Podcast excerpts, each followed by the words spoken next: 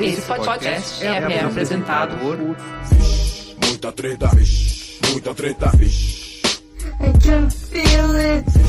Muita treta, vixe. Muita treta, vixe. Eu estou sentindo uma treta. Birds flying high, you know how I feel. Sun in the sky, you know how I feel. Drifting on by, you know how I feel. It's a new dawn, it's a new day. It's a new life for me, yeah. It's a new dawn, it's a new day. It's a new life for me. Ooh, ooh, ooh. And I'm feeling good.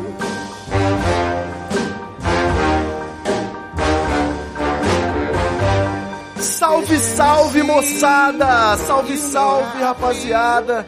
Meus queridos ouvintes do Treta Talks, esse podcast suculento, podcast psicodélico. Se depender dos nossos temas aí, não, não tem adjetivo pra qualificar esse podcast, é uma loucura. Aqui é praticamente é, a gente tem uma família de podcasts num só. Olha aí, é o pretencioso querendo pegar um pouco do brilho do convidado pra mim, sabe? Aqui quem tá falando é o Ivo Neumann. E hoje eu tô aqui com a celebridade, um ídolo aí da, nessa carreira blogueira, comunicadeira e agora podcasteira. Uma referência pra todos nós aqui, principalmente pra mim e pro Treta Talks, Dr. Carlos Merigo! Olá, Beleza? Tudo bem? Achei que você já falando com buca! É, é verdade. Não Falou. aguenta mais, né, na verdade. Eu aposto que você não aguenta mais isso, né? Cara, tá divertido, assim, mas o pessoal tá maluco, mandando relatos, Twitter, e-mail, Facebook. Não para de chegar e-mail sobre, sobre Cumbuca. Como a gente falou, é a teoria da conspiração que mais cresce no Brasil. Isso, e agora os ouvintes do Treta Talks vão aí ter a oportunidade também de ser bombardeados com propagandas de cumbucas. Vai aparecer, pode. Se não aparecer, é porque o Facebook tá disfarçando. Exatamente, porque agora já fica- ficaria na cara demais, né? Isso, né? ele sabe quando você realmente tem intenção verdadeira de comprar aquele produto. Se você estiver só fazendo um teste, ele não mostra. Olha, essa tecnologia tá avançando, rapaz, que eu não tô dando conta mais nem de Exato. acompanhar. É isso aí. Então, é, só pra gente poder manter aí certa tradição, família e propriedade aqui no nosso podcast, nós vamos cumprir um ritual que a gente faz em todo pod, todo Treta Talks aqui, que é, assim, digamos, ligeiramente inspirado no Qual é a Boa, do Braincast. Olha o kibe! Sabe, aquela referência, assim, não chega a ser um kibe, porque é quase uma homenagem carinhosa, sabe? que é aqui o nosso momento de mandar um salve. E aí o salve é, é isso, você não precisa de explicação, né? Deixa uma dica off-topic, compartilha algo que descobriu recentemente ou que tá curtindo. E é, eu vou aqui, como de praxe, eu vou mandar um salve pro podcast 1986, que é um audiodrama do Guilherme Afonso. Ele está sendo muitíssimo bem assessorado por este podcaster aqui que vos fala. eu tô dando uma força no roteiro e o audiodrama tá ficando muito bom. As pessoas estão ficando muito animadas com o mistério e eu já tô aí avisando o Guilherme que se vier um final estilo Lost, ele já pode comprar passagem aí para fugir do país, que vai apanhar na rua. Então, 1986podcast.com.br já tá saindo, esse mês saiu o episódio 9 e o décimo, que é o último dessa primeira temporada. Então, quem não quiser tomar spoiler, maratone, é, cada episódio aí tem entre 5 a 15 minutos, então é rapidinho, você ouve de uma sentada os oito episódios que já estão no ar. E fica aí com essas duas novidades que vão sair esse mês de novembro, e aí a próxima temporada só ano que vem. E eu queria, assim, aproveitar aí o, o gancho e deixar o segundo salve à série The Handmaid's Tale, que não é nem uma novidade aí, de repente os ouvintes já, já tiveram oportunidade de assistir, mas eu, eu fiquei guardando, né, porque eu sabia que era um soco no estômago e já basta a realidade atualmente. E é aquela famosa série que vo- você precisa geralmente buscar e vias alternativas para assistir, já que ele não tá na plataforma vermelhinha. Eu acabei guardando, mas, cara, quando eu assisti também foi de uma sentada praticamente, porque você vai consumindo um episódio atrás do outro. É um futuro distópico. Eu gosto muito desse, dessas ficções científicas que são escarradamente uma crônica da realidade, né? Não, não, não é ficção científica, é só uma, uma parábola, como diria Jesus. E assim, me deu aflição de ver aquela merda toda acontecendo em Gilead. Como é que é? Gilead, eu esqueci o nome do país. Isso, né? é. Cara, eu também eu, apoio, dou fé aí no seu, no seu Qual é a Boa. Que eu acho que eu não tô assistindo muitas séries esse ano, mas é a melhor série que eu assisti esse ano disparado, assim, de. E você falou de assistir um atrás do outro, fazia tempo que eu não tinha essa sensação, e eu acho que mais do que isso é um troço que te causa um. Sei lá, terminava de assistir o episódio e ficava indignado, querendo invadir a tela e fazer alguma coisa, sabe? Acho que Exatamente. poucas séries e filmes atualmente têm conseguido esse tipo de, de coisa, assim. Então, infelizmente, eles não têm, não tem como assistir no Brasil direito, né? Obviamente tem como assistir aí dos seus pulos É. na mão do na mão do pirata. Paulo- na mão do Paulo Coelho. Isso, é. Paulo Coelho tá distribuindo, pra quem quiser. Mas, assim, merece. Quem puder. Eu senti uma agonia semelhante, acho que só com Black Mirror em alguns episódios, né? Uhum. E foi um alívio porque eu tava maratonando Twin Peaks e a minha existência já não tava fazendo mais sentido nenhum com aquela merda. Mas o The Handmaid's Tale foi um belo alívio e, né, assim, até é o momento de fazer a confissão aí que foi difícil segurar as lágrimas. Eu tava me segurando que a minha namorada, né, que tinha todo o motivo do mundo aí pra Sim. se identificar e cair nos prantos, tava firmona. E eu lá, tremendo o beicinho, sabe? Quando você tá... Isso não pode ficar assim! Mas beleza. Doutor Merigo, Carlos Menino, tem um, um salve pra rapaziada do Treta Talks. Cara, eu tenho, eu não sei se. Eu tenho falado, eu vou falar isso no Qual é Boa, porque eu tô lendo ainda. É, não sei se vocês têm acompanhado aí que o Brasil tem vivido momentos, né? Grandes momentos. Isso. E. momentos. Bom, são momentos históricos, pelo menos, isso não há dúvida. Exato. Isso, tá vivendo momentos aí. E eu sempre tive, eu na época da escola, nunca me interessei muito assim por história do Brasil, era ah, estudava o básico ali de ditadura e tudo mais, mas nunca nunca me aprofundei, sempre gostei muito de história na escola, mas eu ia mais para, sei lá, Segunda Guerra Mundial, sabe, esse tipo de coisa. Sim, com certeza. Então, eu- e aí eu, com tudo isso que tem acontecido no Brasil, eu tive vontade de estudar mais, né? História do Brasil, outros momentos políticos, como que a gente chegou onde chegou. E aí eu tô lendo. Não que eu vá conseguir essas respostas, mas é, eu tenho um livro que estava muito tempo já na minha lista, eu comecei a ler ele, que chama Brasil. Privataria Tucana. Mentira. Isso, exato. Aquele Moro, um herói brasileiro, sabe? Não, que chama é, Brasil, uma biografia, o nome. Ele é escrito pela Lilian Schwartz e pela Heloísa Starling. É, e ele é isso, se pretende ser isso mesmo que diz o título, uma biografia do Brasil, é, desde o tempo do descobrimento, né? É, desde 1500 Desde o primeiro golpe, você diz, né? isso, é, exatamente. e é legal porque, assim, as autoras têm. É um estilo... Não é o que você espera de um livro desse tipo, né? Que vai ser uma história, um livro de história, né? Ano a ano.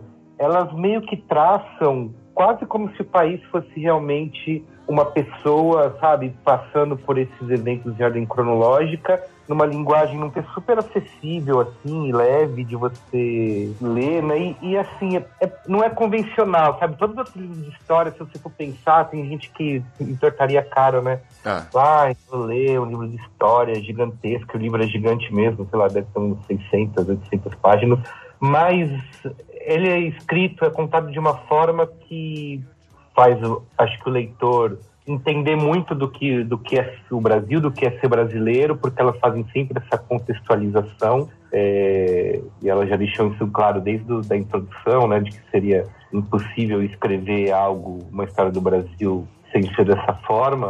E, cara, tem sido muito legal, assim. Realmente parece quase um. Um romance, sabe? Parece quase um thriller. Porque você vai. É meio triste porque você sabe que o protagonista morre no final, né? é isso aí. É, tem spoiler. Foda. Ele é na vibe daquele guia politicamente Ah. incorreto. Não, não, não, por favor. Tá, tá rolando uma polêmica ferrenha aí, né? Não vou nem entrar nesse assunto, não. Não, não é, não é isso, não. É assim, é, é, um, é um livro de história mesmo, né? Só que ele não é dessa maneira é, como a gente conhece o livro de história, né? Vai contar ali ano a ano acontecimentos. Não, vai, vai contando como uma narrativa, né? Isso. Vai conectando um fato no outro, é, as, vai mostrando as consequências, como uma coisa levou a outra. Então, quando você, a leitura dá, essa sensação mesmo de você estar lendo uma, uma narrativa histórica, né? Excelente. Brasil, uma biografia. Assim, só a introdução já vale a pena porque elas fazem um. Tentam traçar um retrato ali do que, que é o que é Brasil, que é o povo brasileiro. É, de por que, que a gente é desse jeito, de por que, que a gente pensa desse jeito, como, que, como a cultura brasileira se difere das outras. Ma- Mas olha só, ela falou assim do ponto de vista de coisas absurdas como dominação estrangeira, assim, ou ela falou de coisas sérias como possíveis aliens que vieram ao Brasil? Não sei, não cheguei nesse capítulo. Pode ser que. pode ser que tenha. Você vê, convidado ilustre já chega recomendando um livro pra essa cambada de ouvinte analfabeto aqui do Treta. Brincadeira, a gente tem o público extremamente qualificado, afinal de contas, pra baixar um podcast você tem que ser qualificado. Tem mesmo. Então, beleza pura. Nesse ritmo gostoso, a gente parte então pra nossa pauta. Finge que tem uma pauta e vambora.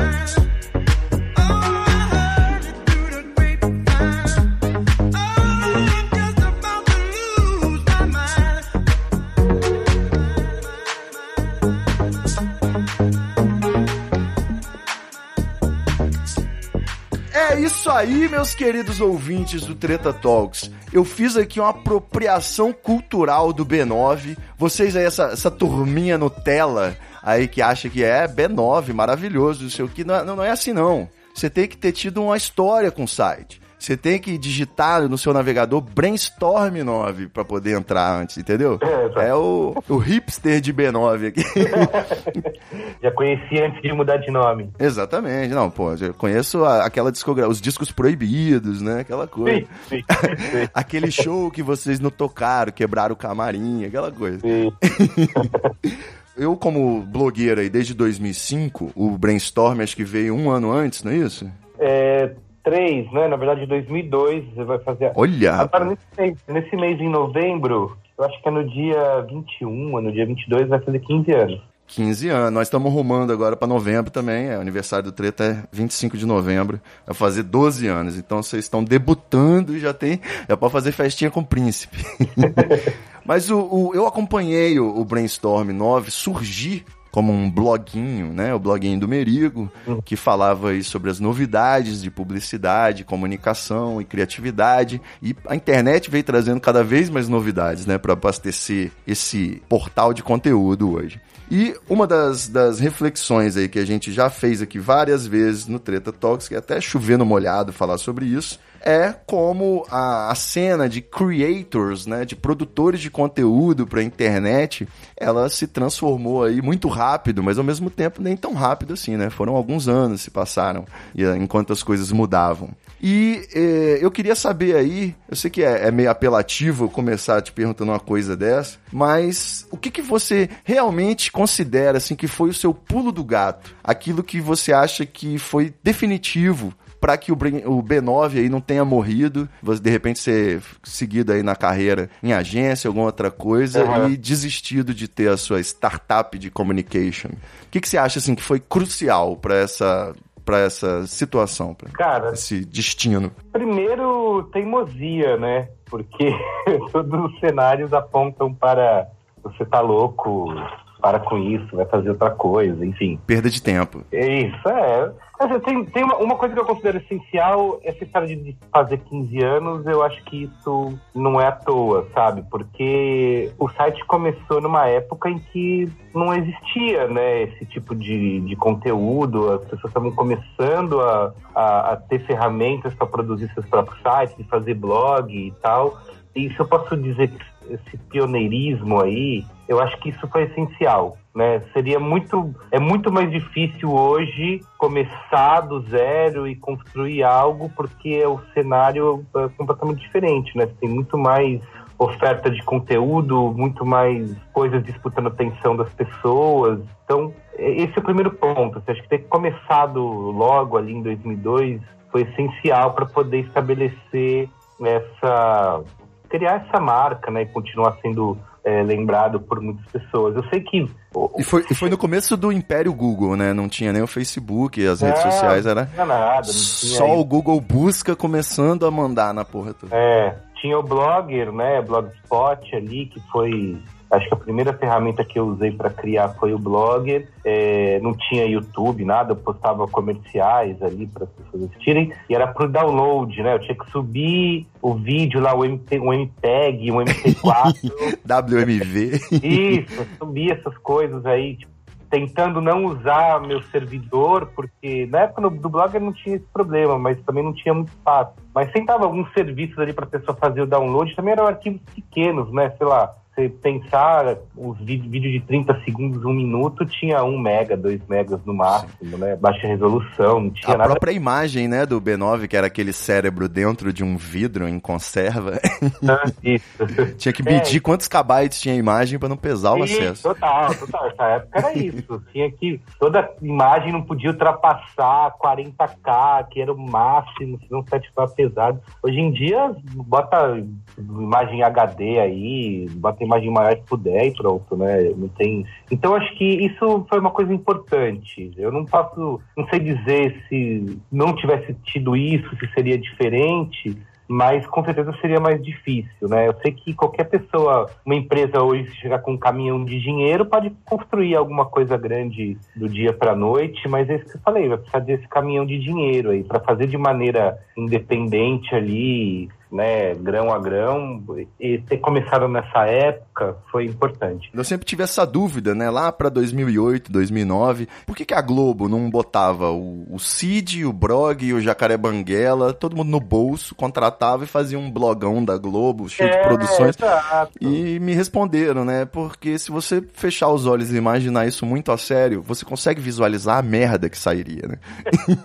Ah, mas ó, de repente, assim, você pega um determinado segmento, é, sei lá, muita gente. Hoje em dia tá- isso no Brasil tá rolando, né? Vai ter até o GameSpot aqui, mas eu falo assim, ó, segmento de games. É, muitos sites voltados para videogames independentes é, foram criados, continuam existindo, tem gente produzindo conteúdo, fez um nome e tal. E eu sempre me perguntei se chegar uma empresa dessas cheia de grana americana aí que tem sites gigantes e trouxer uma versão para o Brasil e botar muito dinheiro nisso, contratar todo mundo, esses caras matam essa galera, entendeu? É, Isso pode acontecer, sabe? É, Eu diria que isso tende a acontecer até, né? É, exato, tende a acontecer. Você, o que pode acontecer é essa empresa, de repente, vai procurar talentos nesse pessoal que sempre que faz por paixão há tantos anos, ganhando migalha, mas acaba é, passando por cima, né?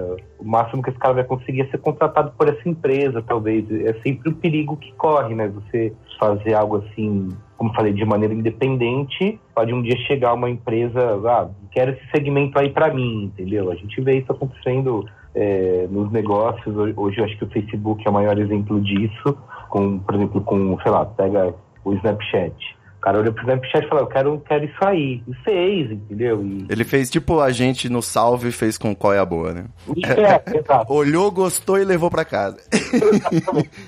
E aí, então, isso, isso pode acontecer. Então, eu acho que essa, isso foi importante. Eu acho que um outro ponto, eu falei de teimosia aí, eu acho que isso, é um, é, isso também foi vital, assim, né? Ter essa consistência de continuar fazendo é, todos os dias, sem parar, assim, eu acho que Quantas vezes a sério você cogitou desistir? sério, putz, acho que nenhuma, cara. Em momento nenhum não fraquejou. Isso, cara, por isso que você é Não, referência. Não, não, não, assim, é, não tô querendo com isso dizer. Não, é, é assim, é óbvio que tem, existiram dúvidas, né? Existe até hoje, tem momentos bons, tem momentos ruins, e que questionamento ele é diário, né? Em relação é, a isso, assim, o questionamento é todo dia, para qual é o caminho, tô fazendo a coisa certa, para onde que vai. Mas assim, puta, desistir a sério, assim, de falar, puta, não dá mais. Não sei, cara, acho que não rolou. Até porque eu demorei muito tempo a me dedicar 100% ao site, né? Eu continuei trabalhando em agência de publicidade até 2010, então são oito anos aí de existência do B9 Coexistência, né? é, mais de- da metade do tempo que o site existe, eu dividia tempo com a agência. É, poderia até ter saído antes, mas eu tinha um puta de um cagaço, porque Talvez pudesse até ter dado merda, né? Se fizesse isso. é, isso, poderia. E assim, não era nem só uma questão de grana, porque tinha que eu precisava juntar uma grana para poder sobreviver um tempo só do site, né, para não viver um mês e falar puta, fudeu, vou ter que voltar para agência. Tinha a questão financeira que era muito importante, mas também tinha a questão de uma carreira que eu tinha imaginado, né, que era trabalhar em agência de publicidade, crescer, sei lá, virar diretor. Você queria ser um guru criativo com uma sala extravagante. É, exato. Anda. A sala extravagante tinha que abrir mão dela, entendeu? Então, assim, era é- é- esse plano que tinha sido feito lá quando eu comecei faculdade,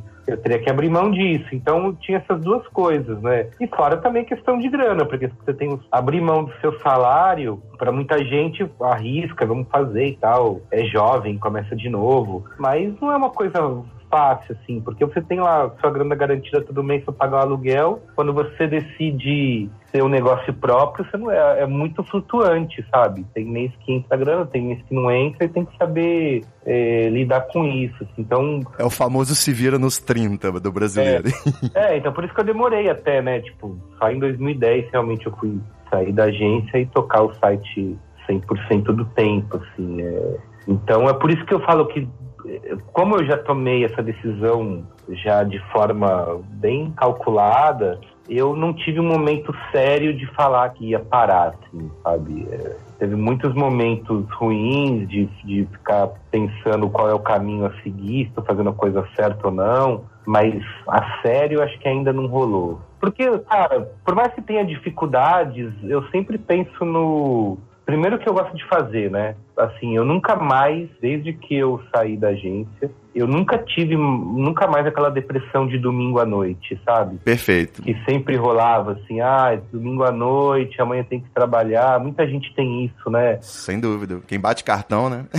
É, isso, o meme do sextou, sabe, que existe hoje. Isso. Isso é uma coisa que eu aprendi, assim, com o tempo, é, isso nu- nunca mais rolou, sabe? Porque eu gosto de fazer. Chega segunda-feira, eu falo, puta, é segunda-feira, vamos lá, vamos produzir coisa, vamos escrever post, vamos fazer podcast, vamos inventar novas coisas. Quando tem feriado, às vezes nem tô nem sabendo que tem feriado, sabe? Antes, quando eu tava em- trabalhando em agência, contava os dias pro feriado, entendeu? Sem dúvida. Então, acho que tudo isso pesa. Mesmo nesses momentos de dificuldade, eu lembro disso e falo, puta, vale a pena, sabe? Pode ser difícil, não talvez não vá ficar nunca rico com isso, mas é uma coisa legal de fazer, sabe? E eu tenho a flexibilidade de tempo, de poder fazer as coisas na hora que eu quero. É, tenho dois filhos, então posso ir buscar na escola, levar para casa, dar almoço. Mas eu diria que por mais que você aprecie toda essa flexibilidade e liberdade, eu poderia apostar que você é um patrão severo consigo mesmo, né? Que sem disciplina, meu amigo, eu sei onde a pessoa chega, eu tô aqui no lugar. É, assim, é, tem, tem, cara, isso- uma coisa que é foda é que tem essa cobrança constante e talvez ela seja meio, talvez não, ela é estressante em vários momentos. Do assim, banco, sabe? né? Eu entendo como é que é essa cobrança. É, é, Com isso, é, juros. Fora a cobrança do banco, que existe, mas aí, sei lá, você desliga o telefone. É. Mas tem essa cobrança aí de, puta, tem que fazer mais, sabe? Tem que, então isso tem o, o trabalho meio que dura 100% do tempo, sabe? Então, como eu falei, tem coisas, tem os prós e contras, assim, mas os prós estão ganhando de lavada, por enquanto. Excelente. É, é goleada, né? 3x2. 3x2 na goleada. 3x0. 3x0. 4x2 é. Eu não vou entrar nessa polêmica da goleada aí, que eu sou tão especialista em futebol que eu ouvi um, um grito, e aqui no meu bairro, é, é, se existem gritos, você tem duas certezas. Ou o Flamengo tomou um gol, ou o Flamengo fez um gol. As únicas possibilidades. Não tem outra. Aí eu corri pro Twitter pra saber se ele tinha feito ou levado, e aí alguém falou: Ah, esse o nome do jogador lá é muito foda. E eu fiquei sem saber, né, porque eu não sabia se era do meu time ou do outro. Entendi. tá bom. Esse é o, é o nível de, de futeboleiro, mas eu diria que 3 a 0 é um placar clássico. Tá bom. Ficar claro. A gente falou aí de um negócio que aconteceu em 2003, né? 14, 15 anos atrás. E hoje o mundo mudou para caralho. A gente tá aí num outro planeta com novas loucuras acontecendo em outras velocidades. Mais recentemente, você teve aí uma, uma, uma segunda iniciativa tão grandiosa e ou generosa com o mundo quanto o Brainstorm 9, que foi os podcasts, a família B9 de podcasts. Eu lembro que foi logo depois vocês mudaram o brand, né, pra B9. Eu, eu falo assim, dividindo os idiomas, assim, pra poder me enturmar com publicitários. Tá bom. E aí, cara, eu sei que foi um puta alívio. Por quê? Eu sempre ouvi o Nerdcast, só que eu tava meio enjoado do modus operandi, dos temas, às vezes, né? E principalmente só ter uma opção, né? só ter uma vez por semana o um negócio pra ouvir. Eu ouvia umas coisas gringas, mas não curtia. E aí, cara, quando os, os brasileiros também, assim, sempre foi uma coisa quase erudita, né? O Café Brasil, o pessoal lá que faz uns podcasts com a voz aveludada, um negócio assim. Uhum. E aí, quando veio o, o Brainstorm 9, foi foda, porque era uma oportunidade de você ter um puta conteúdo em áudio, né? Você não perdeu uma hora da sua vida. E de uma forma, porra, gostosa de ouvir, rindo e tal. E hoje tá aí, né? Um dos mais baixados do, do Brasil, tá no- nos top primeiros aí. E virou um. diversificou, né? Uma família de podcast. Eu queria que você me, me contasse aí, né? Quando foi que veio esse estalo e como que você fez essa aposta, né? Quando muitos poderiam estar apostando já na- no vídeo, né? Como um- uma mídia mais completa, com imagem para poder, né? Comercializar o, o logo do patrocinador e tudo mais. Mas, e, e- e cravou nessa dos podcasts. E já que você pode emendar na resposta, para onde vamos, né? Como que tá o- a sua avaliação dessa mídia e os planos da família B9? E, e aproveito e deixo logo os parabéns. Eu ouço todo, acho que quase todos, só não gosto, sim, só não tenho ouvido mais o pouco Pixel, porque agora eu só ouço o debate de bolso, só que É, não tá nem no B9. Mas assim, Mamilos, o próprio Braincast, o Código Aberto, são fundamentais. Não dá pra passar a semana sem ouvir, que senão você fica meio fora da bolha, né? Pô, valeu, muito bom. Cara, é, assim, o, o Braincast ele surgiu, teve- ele passou por várias fases, né? A gente começou fazendo áudio lá, devia ser, sei lá, 2005. E aí era um esquema assim, gravava via Skype, eu passava, não manjava nada de edição, então eu levava duas madrugadas editando, e aí do- no dia seguinte ficava dormindo no banheiro no trabalho. Mas, é, Clássico. e aí ele rolou algumas edições assim e, e ele acabou sendo cada vez mais inconstante por causa dessa dificuldade, né, de poder editar e tal, não tinha tempo pra fazer. Eu sei Aí bem do depois- que você tá falando. É, e aí depois de um tempo a gente começou a fazer em parceria com a Colmeia, não sei se você lembra deles, Sim, sim. foi uma produtora bem relevante nesse período de transformação digital aí lá por 2007, 8, 9. Era o Casi, o do, do Camargo, né, e o Passamani. Isso. Inclusive o Passamani já esteve presente aí em vários braincasts. Vai estar no próximo, aliás, que vai sair dessa semana, que a gente gravou com ele. Um, tipo, uns caras que, tão, que tiveram à frente do seu tempo, assim, sabe? De verdade, nesse, nesse período, porque eles criaram ali um formato que o que a gente conhece hoje como network de YouTube, canal de YouTube, esses caras estavam fazendo ali naquele período, né? Em que o YouTube tinha acabado de nascer. O YouTube naquela época não aceitava vídeos maiores do que 10 minutos, sei lá. Esses caras já estavam criando uma plataforma de vídeo e, e a brincadeira que a gente faz é essa. Estava à frente do seu tempo, morreu por causa disso, é, mas é, já era, um- era um prenúncio ali de um formato que hoje seria aí bastante popular. É, não dá pra todo mundo ser pioneiro, né? E todo mundo acertar a boa. É, com- não os dá. gente- tudo bem, a gente não ganhou, ficou, a gente ficou pobre, não ganhou dinheiro com isso, mas estávamos fazendo isso lá naquela época. E a, e a gente, com- eles, já tá- eles começaram a fazer o Omelete TV na época, né? O Omelete não tinha nada de vídeo, Uhum. é, a galera não gostava nem de aparecer em vídeo e tal, eles conversaram com eles. É, eles têm certa razão, né? Eu diria. É, eles produziram esse produziram material, criaram o Omelete TV e, o, e a gente no B9 foi chamado para criar um conteúdo voltado para comunicação, né, mídia e tal. E aí virou, a gente criou o Braincast TV. Durante um tempo a gente produziu vários programas, acho que muitos deles, a maioria tá no ar. Você procurar no YouTube ou no Vimeo, você acaba achando alguma Mas não, coisa. não durou mais que um ano, dois anos, né? É, não, não durou muito tempo, assim, porque é, também teve um gargalo de produção, né? Porque a Comer era uma produtora que fazia muito trabalho de publicidade para agências e marcas, e esse trabalho com os produtores de conteúdo era no amor, assim, então era naquela, naquele período que sobrava um tempo, então teve esse gargalo de produção que acabou matando a coisa. Inclusive a gente, eu e o Cris Dias, principalmente, a gente continuou fazendo Braincast em vídeo é, por conta própria, filmando e editando ali na raça, Sim, sim. mas a gente desistiu a partir do momento que a gente pensa assim, putz, cara, isso aqui é só gordinhos em HD, sabe? Não faz sentido é, a gente fazer em vídeo se a gente não tá aproveitando o, o formato vídeo, né? No fim, foda-se, porque o que a gente tem hoje no YouTube, no, no, é, uma grande parte da produção de conteúdo que a gente tem no YouTube hoje é o cara falando pra frente da câmera, né? Exato.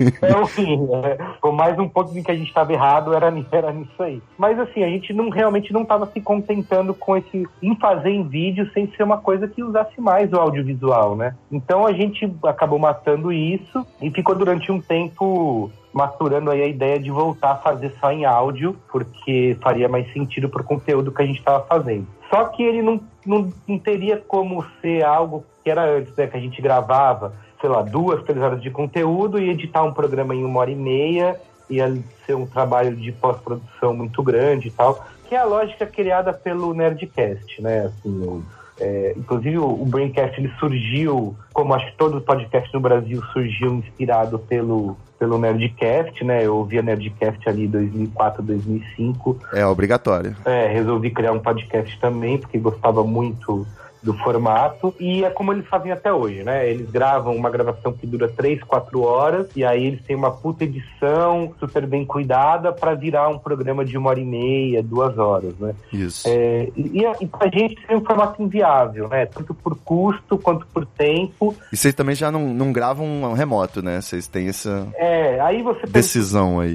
é, você falou do pulo do gato do site, esse foi o pulo do gato no podcast. Perfeito. foi a gente começar a gravar, a produzir o Braincast ao vivo, né? Assim, como se fosse um programa ao vivo, ele já sai praticamente pronto. É óbvio que hoje ele tem o, tem o Caio Corraine cuidando da edição, ele corta bastante coisa, bota transições e tudo mais. Só que o programa ele tem um começo, meio e fim, né? Ele não tem, inclusive, eu falei do Nerdcast, eles mudam a ordem da coisa, né? Eles gravam três, quatro horas e aí eles enxugam esse programa, muda a, a ordem da conversa para ter uma outra dinâmica ali. A gente não faz isso. A gente já grava do início ao fim, ele já sai é, pré-pronto ali para ser para ser publicado e foi isso que mudou o Negulance, sabe? Então, assim, como ele já sai com o programa quase pronto, não teve uma época, hoje o Caio que faz, né? Mas teve uma época que a gente botava vinheta e trilha sonora tudo em tempo real. Ao vivo, eu lembro disso. É, Apertava o botãozinho, né? E falhava, Isso, geralmente. É, isso, falhava, mas apertava o botãozinho ali para já o programa realmente sair pronto. Porque aí a gente eliminava esse trabalho posterior aí de edição e era, já podia publicar o MP3 logo em seguida, assim. Além da, da facilidade, né, de ficar pré-editado, ou pelo menos mais fácil de editar, tem a questão de vocês estarem com muito mais intimidade, interagindo com expressões, com gestos, né? É esse, algo que... Esse negócio de estar juntos, né? A gente começou fazendo via Skype, de vez em quando a gente tem al- alguém via Skype, principalmente se for algum convidado de fora, que não, que não é de São Paulo, mas a gente prioriza gravar todo mundo junto em volta da mesa, eu acho que faz uma grande diferença, assim, né? Principalmente tendo as pessoas que já participaram muitas vezes, então já entende um outro, sabe? Já sabe, já segura o programa quando precisa, sabe quando alguém está terminando de falar, sabe quando deve interromper, Exato. deve. O não ovo é assim também. Ele, o Cid ele faz questão, né? Ele se recusa a fazer coisas por Skype e tanto que quando eu gravei com ele, o episódio travou e não salvou, ironicamente. Eu morro de inveja, né? Porque aqui eu fico no, no Sony Vegas só corta e puxa, corta e puxa, porque é pra vir as respiradas, o lag do Skype, a- quando corta, né, a fala da pessoa.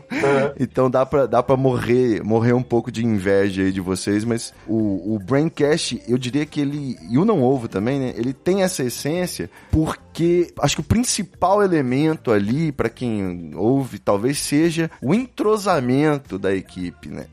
isso, é. A forma como um ali já completa a piada, o pensamento do outro, complementa de.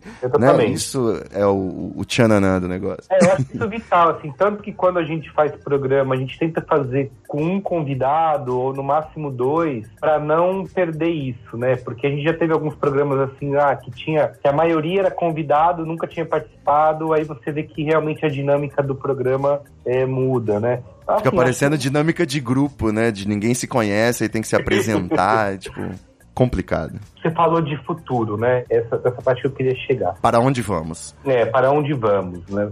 O Braincast, principalmente, é, ele tem, assim como o Não Ovo, outros podcasts que têm essa mesma dinâmica, eu acho que ele, às vezes, esses podcasts afastam um pouco novos ouvintes, né? Certo. Porque, inclusive, eu acho que é o lado, é o lado bom de ter uma dinâmica, de ter você. Qual a palavra que você usou? Entrosamento. Entrosamento, Rogério. Exato, exato. Mas ao mesmo tempo, esse entrosamento às vezes pode ser entendido por um cara que vem de fora como é isso, é um clubinho do qual ele não faz parte, entendeu? Assim, a gente tem um excesso às vezes de piadas internas, né, de referências as brincadeiras que a gente faz, né, de, de, ou de programas passados, agora com Cumbuca, isso vai durando, 3 a 0 é goleada. O cara que é ouvinte de primeira viagem, deu play pela primeira vez, é, às vezes ele se sente fora disso, sabe? Porque, é uma galera, de um, é um grupo de amigos que tá se divertindo pra caramba, só que não tô entendendo nada. Então, Exato. eu acho que Pro ouvinte fidelizado é precioso, Sim. né, cara? É o lore do negócio. Você fica assim, Exatamente. caralho, nós somos um clube. Isso, é isso aí. Eu acho que tem, tem essa vantagem, porque você cria esse público que é super fiel, acompanha toda semana, independente do assunto que a gente fala, o cara se sente íntimo, super amigo, porque ele tá por dentro, mas tem um pedágio aí, que, que para esse cara chegar nesse ponto, ele tem que pagar. É verdade, a curva de entretenimento, né? Ele Isso. precisa se dedicar um pouco pra poder participar da graça. Exatamente. É a mesma coisa assim, ó, você vai assistir uma série, você não pode começar a série da terceira, da quarta temporada, entendeu? Você tem É, Twin Peaks, né? pra poder chegar no, no, no final e realmente entender o negócio. Acho que com esses podcasts acaba sendo a mesma coisa. Não, não a mesma coisa, mas é um é um paralelo parecido aí. Porque às vezes para o cara entender, ele precisa ouvir um tempo, ele vai ter que ouvir vários episódios para começar, para chegar nesse ponto. Então, assim, é por isso que eu acho que é óbvio que, sei lá, no Braincast a gente não vai mudar isso. Uma coisa que a gente fez, muita gente a gente estava se questionando dos comentários, né? Que às vezes tem, um programa- tem meia hora de programa ainda não começou a pauta, entendeu? Então, sim, sim. isso também afasta o ouvinte novo, porque o cara da Play, então, a gente tá divulgando aquele programa com aquela pauta. Vamos Ele responder- quer ir pra aquilo, né? Exatamente. Aí o cara da Play, o negócio, o assunto não começa, né? Da meia hora, 40 minutos, a gente lá falando outras coisas. Então isso também é uma outra coisa que afasta o ouvinte novo. Só que a gente fez assim, perguntou pros ouvintes e tal, fez uma pesquisa e ninguém quer que mude os comentários de lugar e nem que tire os comentários. Tá bom Vocês assim? encerram o assunto anterior antes de abrir um novo. E eu acho isso Sim. interessante. É. E meio que o Jovem Nerd também acaba funcionando assim, né? Exato. E aí a gente até pensava, vamos jogar o comentário pro final e tal, mas a maioria dos ouvintes diz que não quer, que tá bom assim. Então, assim, é importante que, isso, que esse programa continue existindo do jeito que é, porque ele fez sucesso sendo assim, tem um público fiel. Só que pra mídia podcast em si, a gente tem que cada vez mais pensar em novos formatos, porque aí é, é o que a gente costuma falar, brincar que o Cris brinca bastante com isso, que é a porta de entrada para as drogas, né? Você tem o Naruhodo, que é um programa que é direto ao ponto, que é mais curto. É, então o cara nunca ouviu podcast. Cara, o Naruhodo é o melhor lugar para ele começar a ouvir, porque ele vai dar play, é, já começa logo, é curtinho. E aí, se ele gosta do formato, se ele curtiu o podcast, ele começa indo para drogas mais pesadas e começar ouvindo esses outros programas, entendeu? Então, eu acho que é, é por isso que é importante, é muito importante a gente sair é, no nossa podosfera brasileira é, desse formato mesa de bar, né? O formato mesa de bar é super legal, ele funciona, ele é divertido, muita gente gosta, mas eu acho que a gente tem que amadurecer nesse sentido de oferecer novos formatos, Novas né? possibilidades. Tem ó, o Naruhodo, é curtinho, um bate-papo que é responder uma dúvida de ciência, uma curiosidade, É. né? O Projeto Humanos, que era com o B9, agora eles estão carreira solo aí, que também tem um- uma pegada diferente de ser storytelling. O próprio 1986, que eu dei o salve aí lá no começo, conta uma história também, dramatizada. E, e tem muita coisa, né? O Código Aberto é uma entrevista geralmente mais séria. Por exemplo, eu não ouço o Código Aberto de manhã, porque de manhã minha cabeça ainda não tá funcionando. Uhum. Então de manhã tem que ser uma coisa mais leve. O Mamilos também não dá pra ser de manhã, entendeu? Mamilos tem que tomar cuidado. Se tiver depressivo, que às vezes é E só, só comentando sobre os comentários aqui no Treta, a gente tá solucionando agora que a gente não tem demanda pra todo episódio, mas quando junta algumas, entra o a after de surpresa. A gente faz uma festinha aqui depois do episódio. Mas depois, sabe por quê? Eu acho que depois quem ouviu, quem quiser ir embora, pode ir embora. É, Fica então. só Pois quem é. é da, da- né, mais chegado. Foi uma coisa que eu pensei, que a gente eu conversei com todo mundo que participa do Braincast de, de- dessa possibilidade. Aí joga os comentários pro final, porque aí quem quiser continua, mas E meio que o qual é a boa é assim. Às vezes, quando alguém vai falar de alguma coisa que pode me dar um spoiler, aí eu fecho. Já nem ouço Não. mais o. exato. Sei lá, mas assim, a gente continua fazendo esse formato porque quem escuta quer assim, não abre mão. É, não, os meus Então, três episódios favoritos do Braincast é o 3x0 é goleada, a Copa do Mundo de Buzzwords e Kumbuka Gate. Então, não tem outras. Só as piadas internas. É isso, é exatamente, cara. É B9, produ... é, como é que é? Memeria. Produção, produção de memes. Se você, der play, se você nunca ouviu e der play nesses episódios, caraca, onde eu tô, sabe? então, assim, eu acho que isso é importante pro futuro. É, muita gente, é, o que é muito discutido ao longo dos do último ano, aí, último ano e meio, é que a nova era de ouro dos podcasts, né, e tal. Aham. E aí, o, o que eu acho, assim, eu não gosto, às vezes eu falo isso, as pessoas acham que eu sou pessimista quanto.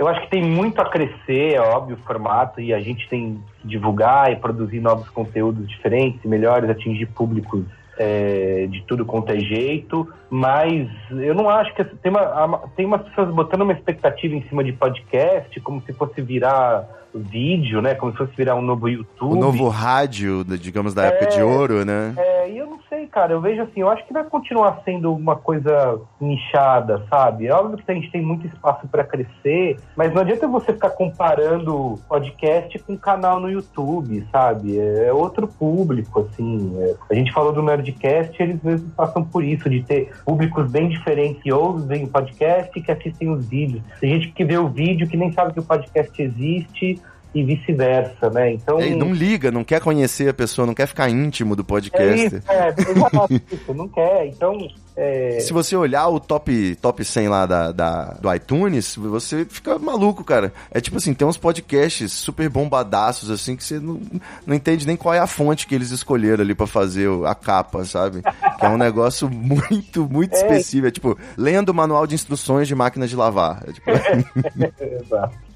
É, então, sei lá, eu acho que a gente está na nossa mão aí poder facilitar o acesso e oferecer conteúdo diferente para quem tá chegando, mas eu tenho pé no chão, assim, sabe? De. Não me venha botar número, comparar podcast com canal de YouTube, com vídeo, que são, são outro, é outro formato, sabe? Eu acho que por mais que a gente talvez siga nessa linha aí, ah, vamos ser nichados e tal, mas para mim o podcast é a mídia mais íntima que existe, sabe? Com nenhuma outra eu vejo criar esse tipo de relação com conexão, né, cara? Conexão, Profunda. é, exato. Não- com o texto, ó, o B9 existe há 15 anos escrevendo, isso nunca rolou. E foda-se, né? nem é, li, nem já- lerei. é isso, exato. A gente já fez vídeo, isso nunca rolou. Eu vejo o que eu vejo de canal no YouTube no Brasil é um consumo muito. Gera muito ódio, né? É, é isso. E o cara vai clicando, vai vendo vários vídeos, vê uns pedaços, fecha. Cara não tem. É algum, é óbvio que alguns têm, assinam um canal e o cara é fã e tal. Mas, cara, igual podcast, assim, de ver as pessoas realmente se sentindo amigas, sabe? De você encontrar pessoas na rua e o cara parece que te conhece há anos. Empatia total. É, é isso, é. E, cara, assim, outra, o vídeo, você tá lá, você assiste, você clica em outra coisa, você tá fazendo. É multitarefa. Aí tem que voltar pra assistir de novo. É, o podcast você tá com o cara no seu ouvido ali.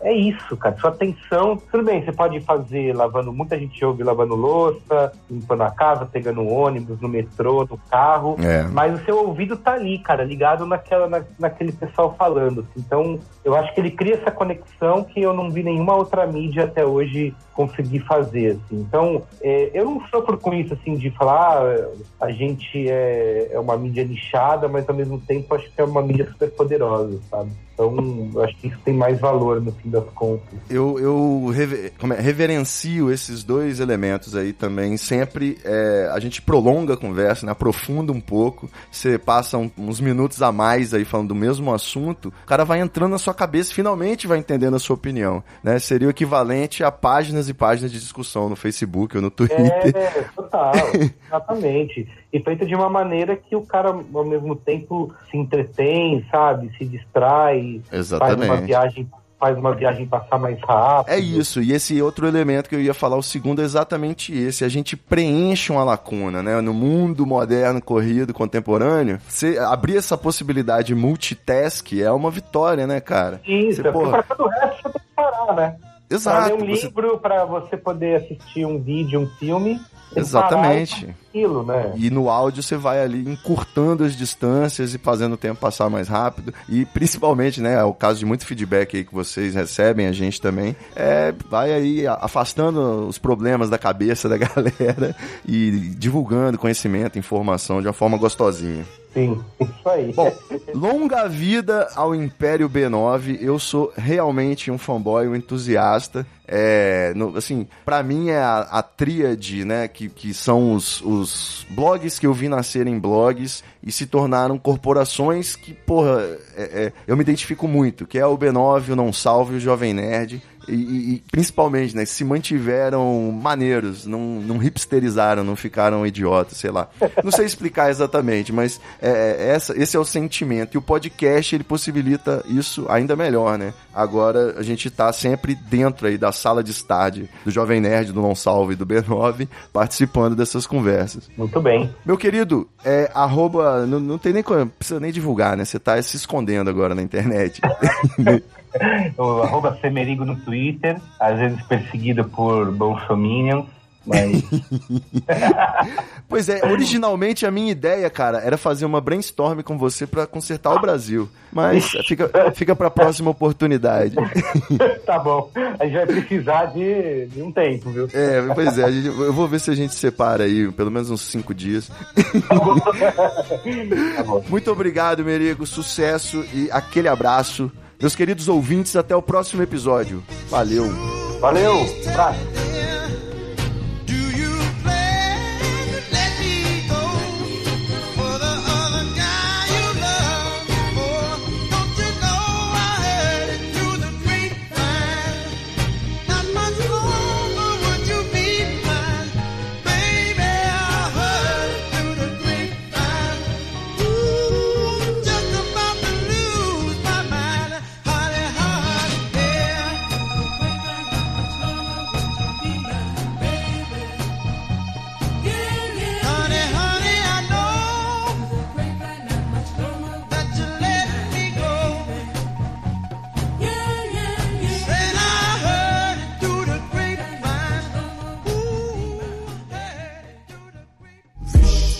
Treta, muita treta, I can feel it.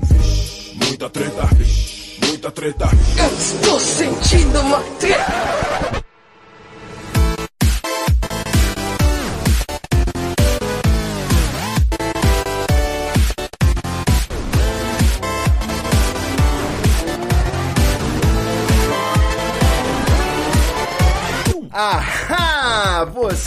Não esperava por essa, malandrilson. Estamos aqui de volta na after do Treta Talks.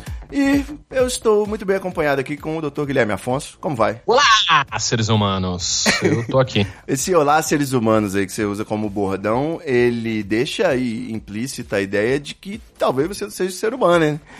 Tem esse problema, né? Não vou, eu prefiro não comentar sobre isso. Tá, botar a vinheta, né? Aliens. Até onde eu posso comentar sobre isso, prefiro não, não comentar. Bom, galera, vocês ouviram aí um episódio belíssimo com a trilha sonora refinada, rebuscada, Excelente episódio. com o Dr. Carlos Menino, Carlos Merigo, do B9. É, nesse momento aqui você já deve saber o título, né, e o tema, mas é, até agora eu ainda não defini, já tô terminando a edição do bloco principal, mas enfim. Hum, Foi um episódio maravilhoso e agora eu tô aqui na After, nossa After mensal, praticamente, episódio sem episódio não, com o Dr. Guilherme Afonso, pra gente ler as cartinhas, as cartinhas não, não pra car- gente ler... cartinha, é lá no, lá no Não Ovo tem cartinha. Lá no Aqui Não Ovo ser tem outra coisa. cartinha, pois é. Acho que no B9, no Braincast também tem cartinhas. É, não, Aqui no Treta Talks a gente lê e-mails e DMs, porque nós somos mais modernos que esse pessoal. Pode ser. Pode ser. E, mas antes, eh, A gente podia ler pergaminhos. pergaminhos, né? Eu quis fazer alguma associação com, Com papel com de baseado. Desculpa. Eu sou um lixo. Perdoa. Eu acho que, cara, fumar num pergaminho não deve ser muito saudável. Deve dar uma bad trip. Principalmente os pergaminhos fossilizados aí que a gente encontra. Mas, ah, vamos aí. Vamos aí. Bom, antes eu preciso fazer aqui, Dr. Guilherme Afonso, ah, Hum. ah, mandar um alô pra um pessoal. É tipo, não vou, eu não posso copiar outro quadro do Braincast. Lá tem o Momento Faustão. Sim. Mas é, eu, eu preciso dar um alô e não é um salve, é só um alô. Hum. aqui na After a gente tá, já tá muito doido, então muda tudo. Certo. Que é o pessoal do canal É Treta. Eles entraram em contato aí falando que adoram o Treta, gostam tanto que fizeram um canal com esse nome. e então aí já. O, só, e o, o detalhe é: a gente recebe diversos e-mails assim. E o detalhe não é só que o nome deles é igual ao nosso. O detalhe é que o canal deles é maneiro. Depois eu- Ah, olha aí. é bom, eu assisti uns quatro vídeos aí direto, é muito bom. Só que eu não vou botar, é meio. É um, é um vlog documentário, igual o Nostalgia, sabe? O Castanhari. Não vou postar no Treta, que não é muito a pegada. Atualmente nada é a pegada do Treta, é só podcast. Mas enfim, fica um abraço pessoal do É Treta, canal É Treta no YouTube, procura lá. E também tem uma rapaziada aqui, uns brother meu aqui do Espírito Santo, com uma cedinha nova, lançando aí vários formatos, que é a seda Tá Tudo Bem. Olha aí. É o Tatu do Bem. Tá tudo bem, muito bom. Tá chegando um carregamento de seda aqui em casa, da Tá Tudo Bem. A gente vai fazer uma promoção aí no, no site, no Facebook. Pra mim não vai chegar, não? Vamos ver, dependendo de quanto nossos amigos É, mandarem porque aí. se, se não chegar pra mim, eu, eu vou desligando aqui tudo já, vou embora pra casa. Qual, porque- qual cedinha que você tá usando? Já que não chegou nada pra você ainda, você não precisa fazer jabá. Que cedinha que você tá usando atualmente? Eu gosto. Tem, tem duas que eu, que eu gosto muito. Ah, não que eu use, longe de mim, né? Mas eu gosto muito da Bulldog, que é uma que eu uso bastante. Certo. E, e eu, eu ganhei de um, de um brother meu, eu ganhei uma cedinha que chama Cedinha. Ó, inusitado. Ela é do Uruguai. Ela é bem boa. Bem, bem interessante. É, eu tô aí, eu migrei da Smoking pra Papelito, da Papelito pra Bem Bolado. E tamo aí, vamos ver agora essa Tá Tudo Bem. É, material capixaba aí, ó. Você fortalece o, o, o mercado nacional. Eu, exatamente. Fortaleço bastante, eu diria. Você aque- aquece aí o mercado nacional. Eu, eu, ainda, eu ainda sou desses que fica ah, pagando pau pra Amsterdã. E aí a que eu uso é a de Amsterdã. Ai. Porque. Não sei porque eu acho melhor. Não sei se eu acho melhor. Eu, eu, eu vou que vou. Eu não sei nem se ela é feita em Amsterdã. Agora ficou essa, essa dúvida aqui pra mim. Rapaz, eu quase desmaiei aqui enquanto você tava Eu falando. percebi, aí eu fui falando pra ver se, se ficava tudo Pô, bem. você, que é- depois você é um bom co-host, né, cara? Que aí qualquer coisa, se eu morrer, você continua aí, tranquilo. Numa boa, se você tivesse tossido aí morrido e de repente eu falasse Ivo e você não respondesse, eu ia pegando a pauta aqui e ia falar: Bom, então, galera, o primeiro e-mail. Você ia falar assim, pô, quem estiver ouvindo aí, chama o SAMU. Só que a galera ia ouvir depois da edição, né? Eu ia falar: quem tiver aí na sua casa, acude o Ivo aí, porque parece que ele tá morto. Fudeu muito. É. Antes de, de ler nossas cartinhas, aliás, e-mails e DMs, Uhum. eu preciso só te perguntar. Estamos bem aí com a reta final do 1986 podcast.com.br? Eu tô ansiosíssimo aí pelo último capítulo da minha novela favorita. Ah, estamos chegando no último capítulo da primeira temporada, a produção está a mil. Afinal, ele, ele vai pro ar ah, no dia 24 de novembro. Pelo que eu sei, é depois que esse episódio foi pro ar, né? Tomara. É, então tá bom. Bom, de qualquer forma, seja em qualquer momento que você estiver ouvindo, vai que tem alguém ouvindo no futuro ou É. no passado. Verdade. ah, vai no ar dia 24 de novembro de 2017, o último episódio da primeira temporada do podcast 1986. Ele já está gravado e já está em fase de edição. E eu já estou querendo morrer porque é muita coisa pra fazer. Mas é muito divertido. Achei que você já tava sentindo abstinência já, porque vai acabar e você vai ficar se coçando aí. Ai, quero fazer mais podcast. Vou, sim, concordo. Só que por enquanto eu ainda tô olhando a, a- Eu até postei no grupo do Padrinho do 1986, que quem quiser pode entrar em padrim.com.br barra 1986 e colaborar. Eu postei uma foto do meu programa, o programa de edição que eu tô usando. E até agora, e eu tô vendo que eu vou precisar de mais, mas já tem 15 trilhas de, de edição. 15 pistas. Certo. Então tá 15 foda. pistas, ah, tá tranquilo. Acho que você não tem, não tem perigo aí. de- Mentira, eu, eu contei de novo, tem 19. Tudo bem, não faz a menor diferença aqui pra quem tá ouvindo. É, não. E, última pergunta, você tem alguma Manda. técnica assim pra sair do personagem? Como é que você faz? Você, você sai andando pela sua casa conversando com o cachorro invisível? Ah, não, quando, quando o, ator é bom, ele não leva o personagem pra casa, sabe? ah, você perguntou pra algum? Não sei. E aí eles falaram que essa é a resposta. Muito bom. Então, beleza. Ó, eu vou. Vamos partir aqui. O pessoal tá querendo saber sobre as DMs. Qual que eu faço? O último ou o penúltimo primeiro? É um dilema, né? Cronologia reversa. Eu prefiro a cronologia das coisas como aconteceram, sabe? Primeiro, eu, né, do, do episódio mais antigo pro mais recente. Tudo bem. Como se diz em, em banco de dados, o primeiro que entra é o primeiro que sai. Certo. Mas também pode ser o primeiro que entra é o último que sai. Aí você que escolhe. E eu acabei de fuder tudo. Aí, pô, é, programadores são, são foda. Ruim com eles, pior sem eles.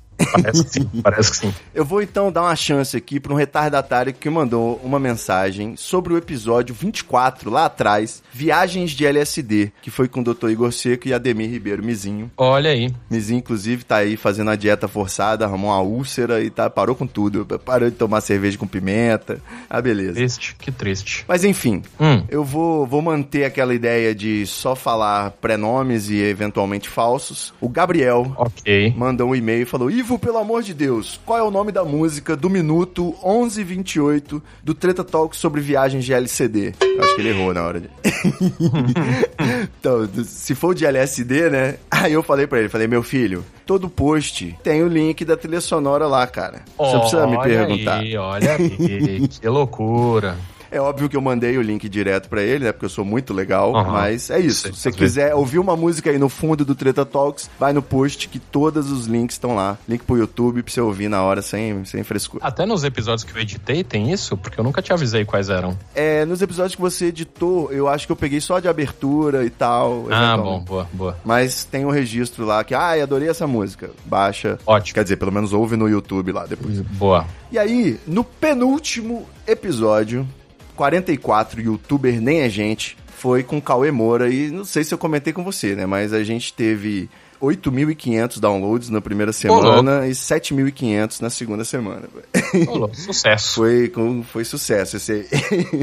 e aí o Cauê Moura, muita gente nova apareceu, né? Ouvindo, a gente recebeu um e-mail do Denis. Hum, Ivo, e aí, como tá o tempo aí nas nuvens? Eu não sei o que ele quis dizer com isso. é.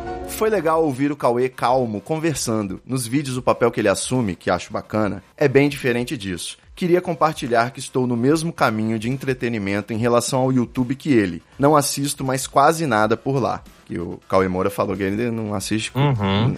Porém, dou play em vídeos que posso consumir como podcast. Hoje acompanho quase 15 podcasts. Creio que essa vai ser a nova mídia, mesmo sendo antiga já no BR, agora tem se expandido muito, com uma diversidade enorme muitos programas de qualidade que não sei explicar e porque parecem que tem mais interação do que em vídeo. Talvez por trazerem uma memória do rádio, que sempre foi muito mais interativo que a TV. Valeu pelo programa e que o Treta Talk se espalhe mais que fumaça de baseado em noite fria de rave. Olha aí. Eu, eu tô com uma dúvida aqui. Ele falou que ele acompanha, ah, ah, porém, dá play em vídeo que pode consumir como podcast. Hoje eu acompanho quase 15 podcasts. Ele acompanha 15 podcasts reais ou ele, ele acompanha 15 podcasts que na verdade são canais do YouTube? Eu fiquei nessa dúvida aí. Eu diria que de repente ele acompanha alguns canais no YouTube como um podcast e mais 15 podcasts. Mas tanto faz também. Tipo, ele, ele, ele assiste o canal do Pirula. Isso, o canal do Pirula é um podcast de 5 horas É um podcast. É. Mas eu achei oportuno o que ele disse aí, digamos assim, da, da vantagem da mídia podcast em relação ao vídeo, porque isso foi debatido com o Merigo agora no final do episódio. Olha, muito bom. Onde nós combinamos, né? Dizendo que, pô, já que você tá no trânsito, em viagem, alguma coisa assim, porra, um podcastzinho vai bem, né? Você precisa nem abrir o olho. Pode ficar de olhinho fechado, gostosinho. Verdade. Principalmente se for um podcast tranquilo. O 1986, ele tem toda a ambientação e tal, só não é muito tranquilo, né? Tem a tensão. É, é, é, é mais tenso. Ah, inclusive, o, o- acabei de ver aqui quem, quem escreveu esse e-mail. Esse rapaz aí, o, o Denis, ele é o cara que, faz, que fez a, a ilustração do cabeçalho da, da- do Twitter do Não Ovo. Caralho, ele é vizinho do irmão da minha avó. Né? Sacanagem. Ele fez ilustração pra mim também, ele mandou. É, não, Treta. ele é um puto ilustrador. O Caralho, Denis. arrebenta. Se você precisar aí de, de alguma ilustração, uma arte, alguma coisa, eh, procure o, o, o Denis no, no Twitter. Denis Ele Apolônio, uma- ilustrações. Exatamente. Show de bola. Se jogar no, no Google aí, Denis Apolônio Ilustrações, você já vai achar o cara. O cara é muito Vai bom, ter o né? link também, né, no episódio. É, inclusive, ele tá. Um dos prêmios do padrinho do 1986 é uma série de pôster, pôsteres dos episódios e é ele que tá fazendo. Ô, louco, que mundo pequeno. Olha aí, que louco, cara. Olha aí. é, como é que é? Nepotismo aqui no Treta. Quase. Você lê o próximo aí, comentário sobre o episódio do Cauê Moura? Vamos lá. Ahn, é a mensagem. Eu não sei se eu posso falar o nome dele. Fala o prenome. Vou falar o prenome. É o Marcelo. Marcelo mandou uma DM dizendo o seguinte: Ivo, comecei a acompanhar o seu trabalho depois que o Cauê Moura participou do Treta Talks e acabei gostando demais. Seu podcast é um dos meus favoritos. É podcast perfeito para escutar fumando um. Valeu pelo seu trabalho, irmão. Se um dia eu aparecer aí no Espírito Santo, eu boto um beck para fumarmos. Opa, tô dentro, hein? Ele mandou um, um emoji de, de hang loose. Sabe o que eu acho legal entre os maconheiros, os maconhistas e tal? Todo mundo é irmão. A Exato. partir do momento que você fuma maconha ou fuma maconha, pro é, tudo é irmão. Eu acho, eu acho bonito isso, essa família. Ué, na religião não é assim também, ué? É, pois é. Por isso irmão em Cristo, irmão em Já. irmão indiá, tá correto. E o que, que você acha? Tem outros podcasts aí que são bons de ouvir, fumando um beck? Olha, eu, eu não, não que eu querendo aqui levantar essa bandeira, mas qualquer coisa é legal fazer com o Beck. Olha só, velho. Não, não dá. Tem, se você for ouvir um Café Brasil, Não, não, é, você dorme. que- Tem, é, é tem que ser um não ovo, um decréptos, um, É, podcast de humor, assim, é mais fácil. um Podcast minuto de que tem- silêncio também é bem agitado. Depende. é. Mas tudo depende da qualidade maconhística que você vai fumar, né? Se você vai fumar sativa, se você vai fumar uma índica, e aí vai, né? Por aí vai, né? Acho que não é esse o, o assunto hoje. Você tá esquivando, né? Rapaz, você tá muito covarde, pacato. mas- Sabe o gato guerreiro? Eu acabei de falar que pra mim qualquer coisa é boa. Eu vou falar o quê? É verdade. Depende Ok.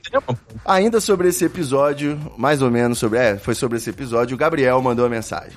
Fala, companheiro maconhista. E eu prezo muito a galera do 1-2, mas eu prefiro ser chamado de maconheiro ou ervo afetivo. Não, eu prefiro maconhista, acho mais bonito. Como você é? Você é paulista, você gosta dessas viadagens. Mas enfim. Exatamente. Como você- Entra num nível de, de, de outras coisas que eu sou, que tem ista também eh, relacionado aqui ao companheiro tal, não sei o que. Bom, mas vamos aí. Entendi. Como você pode esperar, vindo não ovo também. É verdade, muitos dos nossos ouvintes aí.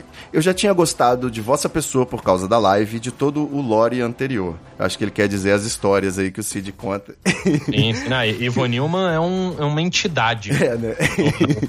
Até, tenho- até você ter participado, você era apenas uma entidade que, inclusive, tinha gente que não acreditava que você existia. Que você era só um. um- como é que fala? Um, um personagem fictício pra, pra, pra gente não contar as nossas histórias de droga, saca? É, não, o mais fantástico, velho, o, negócio mesmo que é foda do Não Ovo, é que, tipo, não tem como inventar aquelas histórias, velho. Eu fico É, ouvindo e vou relembrando que eu sou maconheiro, muita coisa foi deletada aqui, né? Memória RAM. É, é, então é muito bom ir lembrando das, das histórias, através da memória deles.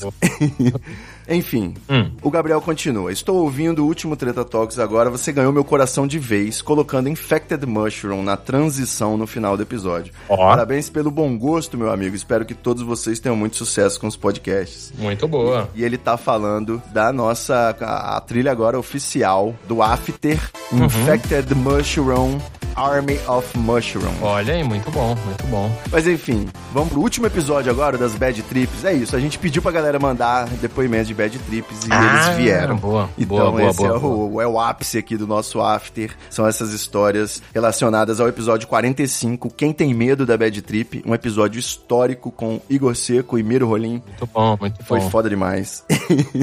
Você começa aí? Eu, eu começo. Ah, o primeiro e-mail é do. Ele diz o seguinte: Manos, sobre o cast das Bad Trip foi muito da hora. Queria deixar meu relato de uma Bad Trip que passei. Foi com umas balas. Ah, e vale dizer que foi minha primeira vez. Estava curtindo o carnaval no interior do estado em que moro, muito bem, de boa, com a galera. Logo que surge uma alma com um saco lotado de bala. Olha Parecia mais a Docelândia. Boy, foi algo surreal aquele saco. Quando vi, fiquei assustado. que papo é esse, mano? É, ó, é, vamos aí. Só sei que era o último dia de carnaval e a galera queria fechar esse último dia daquele jeito. Daquele jeito! Dividimos um comprimido para quatro pessoas, tomamos e nada aconteceu. Falamos logo que era mentira do cara e que aquilo não acontecia nada, bababá. Passou um tempo, ele pede para cada um tomar um comprimido e que não dividisse. que filho da puta. Tomamos todo de uma vez, agora era só esperar. Duas horas depois, quando estávamos saindo de casa, indo pro centro da cidade, sinto os primeiros sintomas. Começo a suar, querer água e pular no meio da galera. Que merda. Depois começo a me morder e um amigo fala pra comprar um pirulito. Comprei e comecei a quebrar o pirulito todo. Fiz isso com uns três de uma vez. Caralho, bicho. Pois é. Na época usava aparelho, ah, depois dos pirulitos já não usava mais.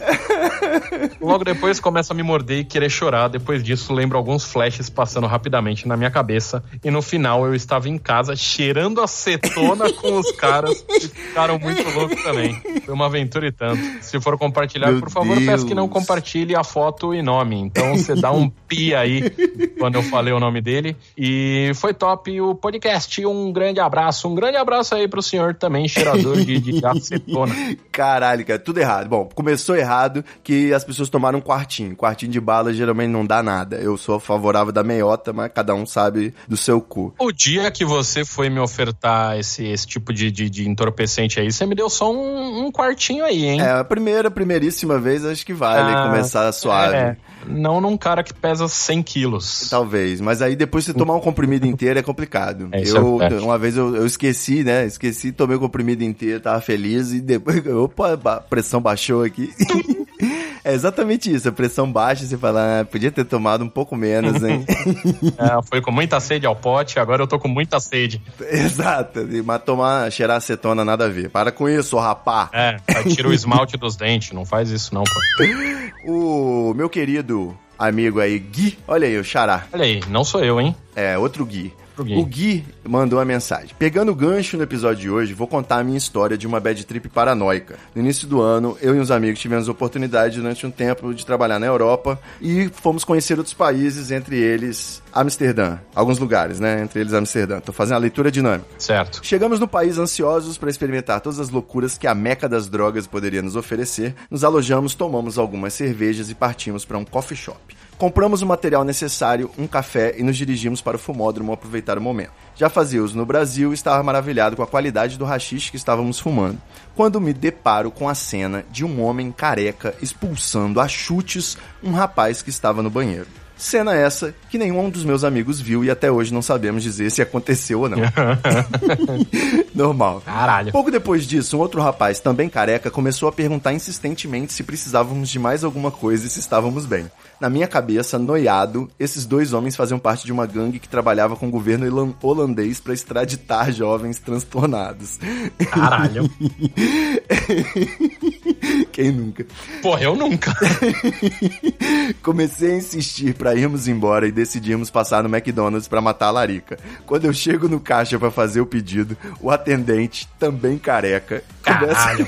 começa a perguntar diversas vezes, pelo menos na minha cabeça, se eu estava bem o que eu havia usado. Nesse momento eu estava convencido que existia uma gangue de carecas nos perseguindo e que seríamos extraditados. Meu desespero aumentou ainda mais quando olhei pra trás e todos os meus amigos haviam sumido. Fui pra uma mesa, sentei, dei uma mordida no sanduíche e decidi que não poderia abandonar meus amigos, que eles, eles tinham sido capturados e eu precisava ajudar. é óbvio que é isso que aconteceu. Certeza, mano. Todo mundo sabe que Amsterdã tem isso aí. É, é um, o FBI de Amsterdã. Exatamente. Saí procurando eles e deixei meus três Big Macs pra trás. Porra, três, velho. Caralho, pense nessa larica. Três. Porra. O cara só viu uma gangue de careca querendo pegar ele, ele viu pouco. Pra três É verdade. Mac de larica. O meu que- máximo, meu top é dois cheddar, pra mim tá bom já.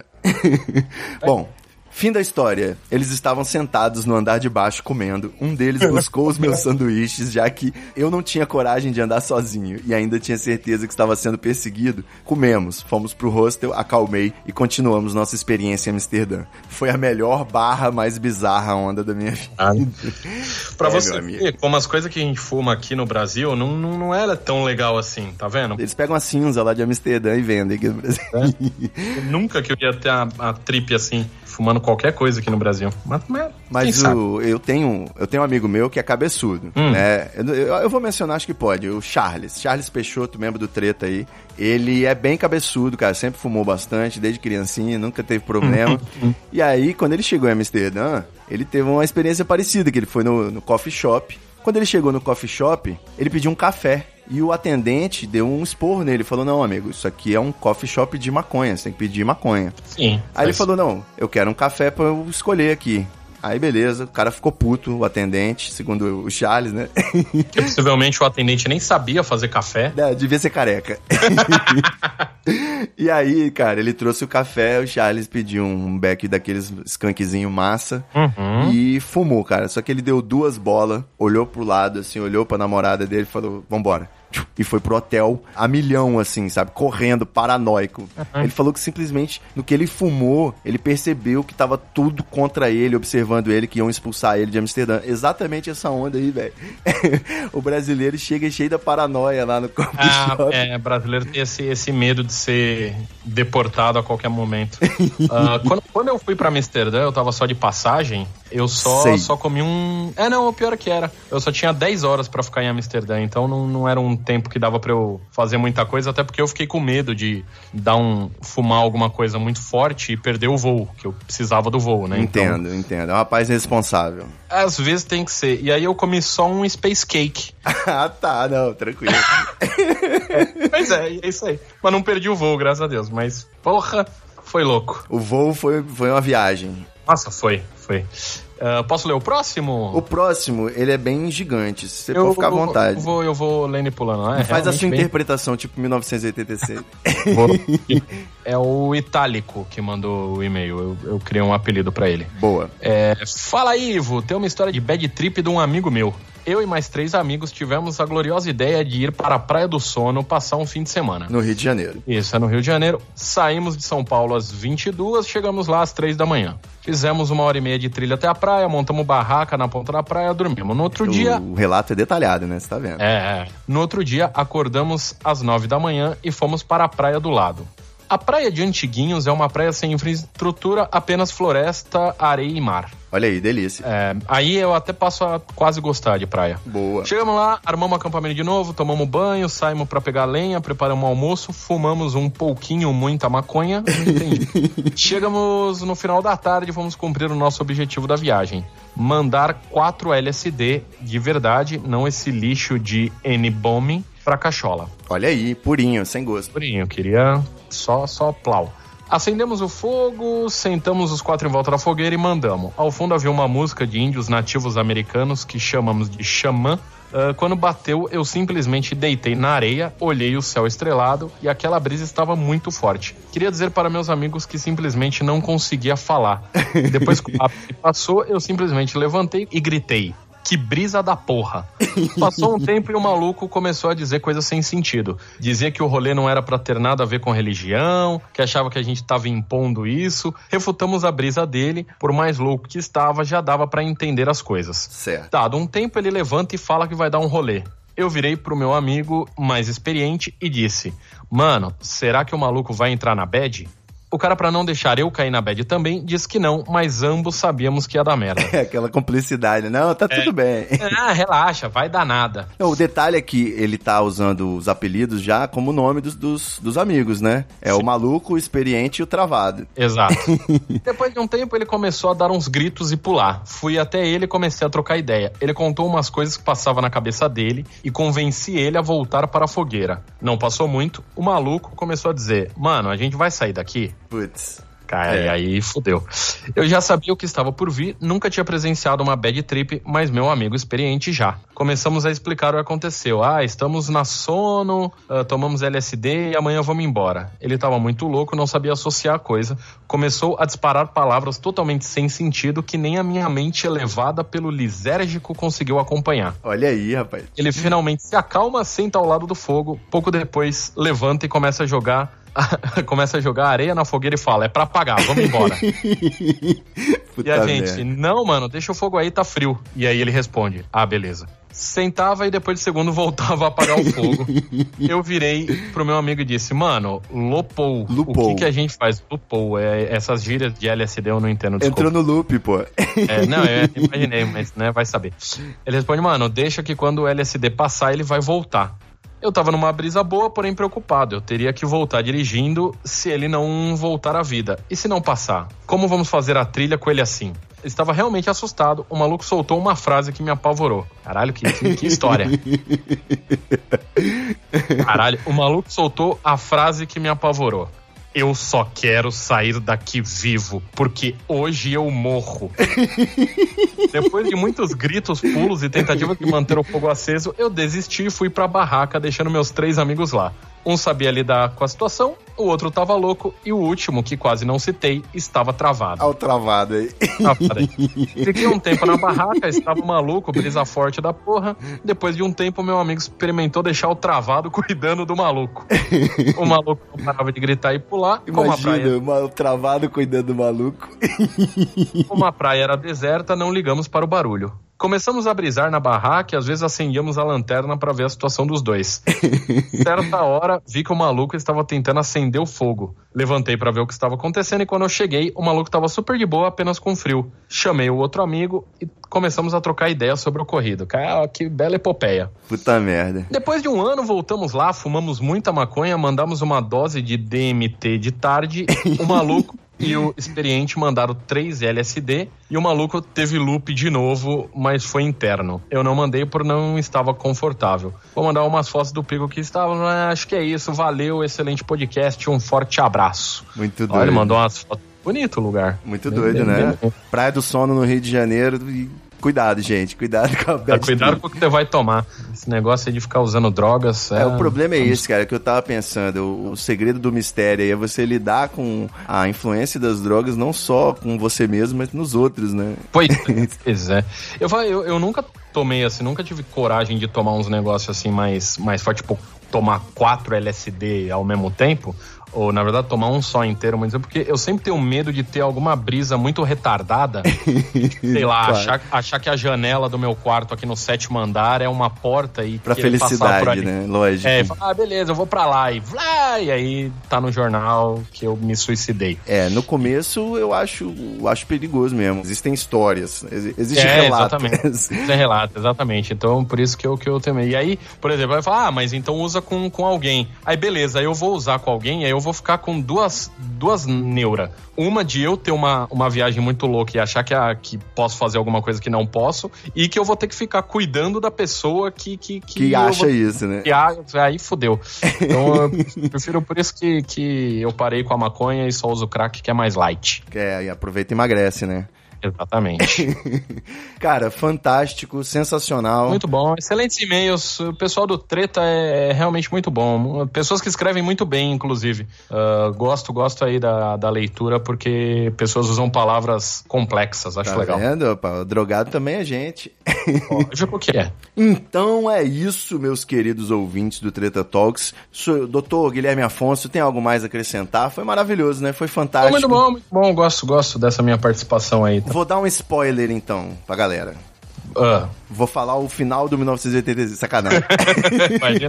Vou dar um spoiler pra galera. O- um dos próximos episódios aí gravei com o Dr. Tiago Gil, que eu mencionei no último after. Ó, Lembra? lembro. Sobre cetamina. Olha aí. É uma, uma droga aí revolucionária no tratamento contra a depressão.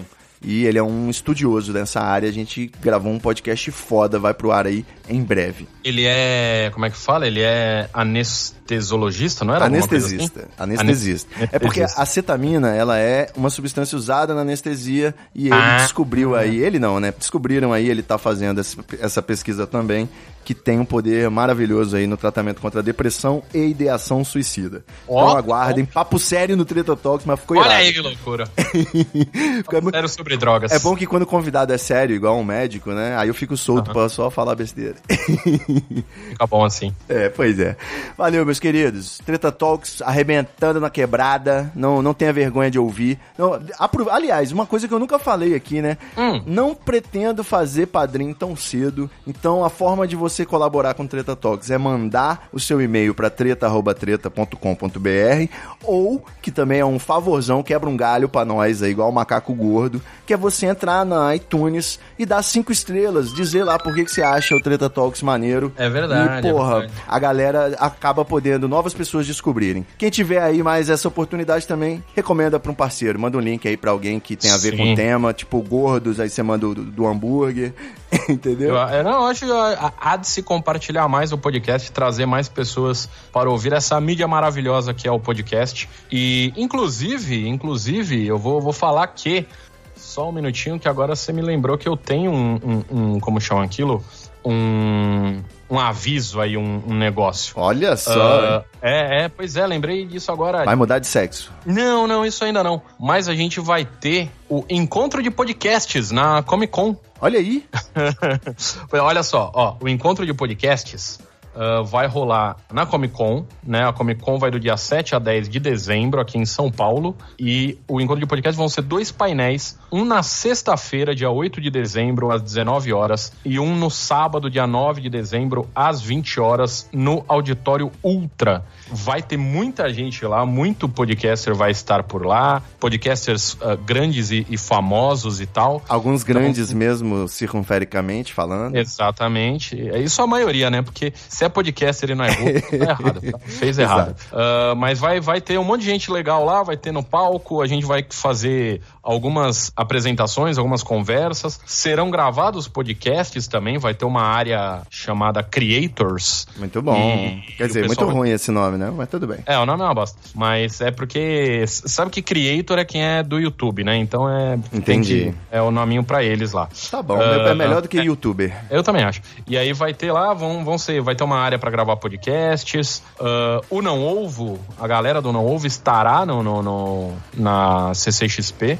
Ah, a gente vai estar lá e vai Que ter- beleza. a gente vai falar com o pessoal, vai ter lugarzinho pra tirar foto. Ah, eu vou, vou ver se um dos dias eu vou com aquela camisa do Treta que você me deu. Olha aí, agora Pra sim. representar o Treta Talks lá, pra poder mostrar pra galera. Eu devia fazer uma camisa do 1986 pra, pra ir Devia, lá. mas hein? prometeu no ar, quero ver, agora vai ter que cumprir. Mas eu vou, vou, camisa boa, camisa legal. Inclusive, parece, ouvi dizer aí que em breve camisas do Treta serão vendidas, né? Exatamente, Então, camisas do Treta pra gente monetizar esse negócio aqui. Não sei se eu podia falar isso já, mas parece que vai ter em breve aí. É, foi, foi prometido, aí a gente teve um contratempo, mas agora, quem sabe? Natal Parece, tá chegando. Olha aí, olha aí que loucura, hein? e aí é isso, então estaremos lá na Comic Con dia 8 e 9, vai ter o palco. E você que for e tirar foto e quiser falar sobre o assunto, usa a hashtag Encontro Podcast, que depois a gente vai fazer uma bagunça com essa, com essa coisa. A gente quer, tem que mostrar a força do podcast pro pessoal da Comic Con querer renovar esse palco ano que vem e tal. Olha então vai ser aí. legal. Estaremos lá fazendo barulho. Fantástico, o senhor agora é embaixador dos podcasts, né? Que beleza. É, é, não sei se eu sou embaixador, mas tamo, tamo aí. Tem um, uma- um grupo aí de embaixadores do podcast, que é óbvio, né? O Léo Lopes é um cara que tem, inclusive, Sim, sim. episódios educativos, um podcast educativo. Exatamente. Você, o Dani Bayer, que é um grande produtor aí também da cena do podcast. Exato. Agora a galera do Não Ovo, Jovem Nerd, tá todo mundo bagunçando. Tamo aí, tamo aí. O- Tem- o tem próprio que fazer Merigo barulho. aqui, que a gente teve esse episódio. Exato. Galera forte.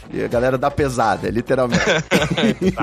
Juntar todo mundo ali, dar umas 8 toneladas. As arro... Muita arroba, né? porra. É por isso que é arroba. Mas beleza. Valeu então, meu querido. Aquele abraço. Vamos que vamos. É nóis. abraço. Pau na máquina.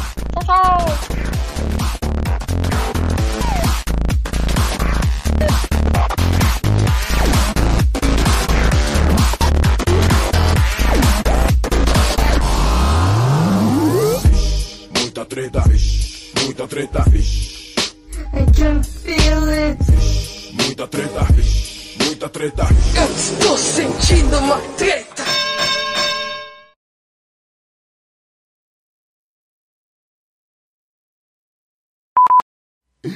A gente falou aí de um negócio que aconteceu em 2003, né? 14, 15 anos atrás. E hoje o mundo mudou para caralho. A gente tá aí num outro planeta com novas loucuras acontecendo em outras velocidades. Mas é, é, é, não tão. Ai meu Deus, as palavras fugindo.